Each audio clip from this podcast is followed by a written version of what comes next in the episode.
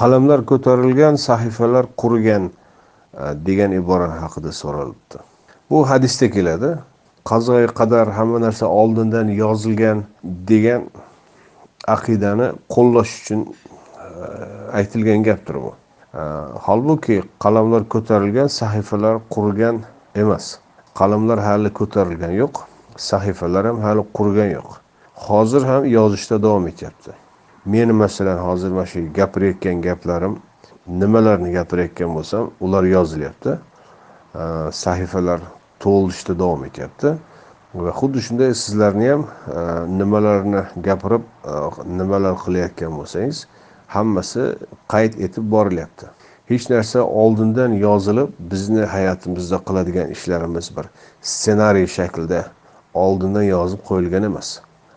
Har kimga nimalar qilish qilmaslik potensiali o'ziga berilgan. Va taqvaha degan shams surasida oyat bor. Insonni ichida ham e, pozitiv ham negativ instinktlar o'rnashtirilgan. Inson ana shu ikkalasidan xohlaganini tanlaydi va xohlaganini kuchaytiradi. Qay birini tanlashiga ko'ra javobgar bo'ladi o'zi. Qay birini tanlashi uni o'z ixtiyorida. Alloh taolo har bir insonga shuni ixtiyorini o'ziga bergan. Istasa iymon yo'lini tanlaydi yaxshilik yo'lini tanlaydi. Istasa e, iymonsizlik kofirlik yo'lini tanlaydi yomon yo'ldan ketadi. Va ikkalasini ham oqibati e, oxiratda hisob berish bilan tugaydi. Hisob bergandan keyin alloh taolo shuni shu tanlagan yo'liga yarasha jazo yoki mukofot beradi. Oldin yozilib keyin amal sodir bo'ladi deyilgan u teskari e, narsa. Oldin amal sodir bo'ladi keyin o'sha amal yozilib qayd etiladi. Mana masalan bir inson e, bir savob ishni qiladi o'sha savob ishni qildi deb yoziladi. Yoki bir gunoh ishni sodir etadi gunoh sodir etdi deb yoziladi. Avval inson uni qiladi qilganidan keyin yoziladi. Ana shunday ketma ketlik bor ammo bizga o'rgatilgan xato tushuncha shu ediki hamma narsa oldindan yozilgan inson faqat shularni hayotda sodir etadi. Gunoh qiladigan bo'lsa ham oldin gunoh yozilgan u istasa istamasa majbur o'sha o'sha gunohni sodir etadi deb o'rgatishgan. Bu nima uchun qilingan narsa edi?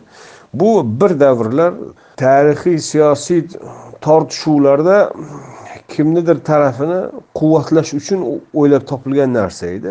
Keyinchalik u din bo'lib qoldi bizga.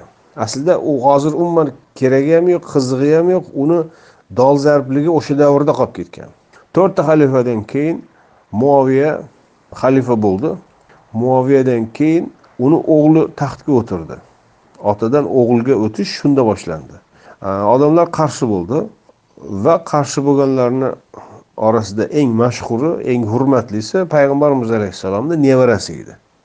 Yazid borib uni e, bay'at berishini istadi. Ya'ni yangi kelgan xalifaga rozi bo'lishini istadi. Chunki u istasa qolgan butun ummat hammasi avtomatik tarzda buni to'g'ri deb qabul qilgan bo'lar edi. Ammo husayn qabul qilmadi va husaynni qatl etishdi.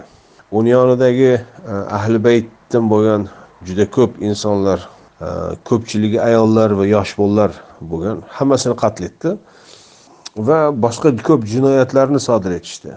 E, Madinaga bostirib kelishdi u joydagi sahoba ayollarni necha kun tajovuz qilishdi keyin makkaga bostirib borishdi makka kabaga o't qo'yishdi juda vahshiylik avjiga chiqdi.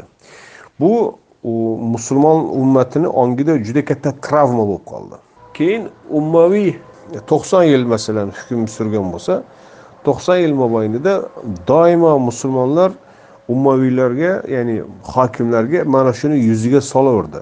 Biror bir e, sulton e, minbarga chiqadigan bo'lsa odamlar aytardi to'xta sen oldin e, payg'ambarni nevaralarini oilasini o'ldirganingni hisobini ber.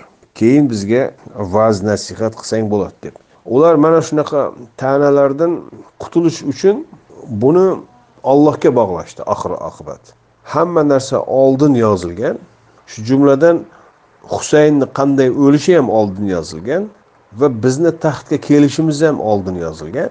Ya'ni alloh taolo bularni hammasini oldin azalda iroda etgan va bu irodaga qarshi chiqish gunoh bo'ladi. Mana shunday bir marta bo'ldi o'tdi. Bo'ldi o'tgan ishga salovat. Sizlar e, buni unutinglar endi. Unutmasanglar ham hadeb aytavermanglar degan siyosiy e, manipulyatsiya uchun e, o'ylab topilgan narsa edi. Hozir bular hammasi eskirdi. Bugun bilishimiz kerak bo'lgan narsa shuki har bir inson o'zini amalidan o'zi javobgar va qanday amal qilishi nima ish qilishi savob bo'lsin gunoh bo'lsin sodir etilganidan keyin yozib qayd etib boriladi va oxiratda hisob kitobi bo'ladi.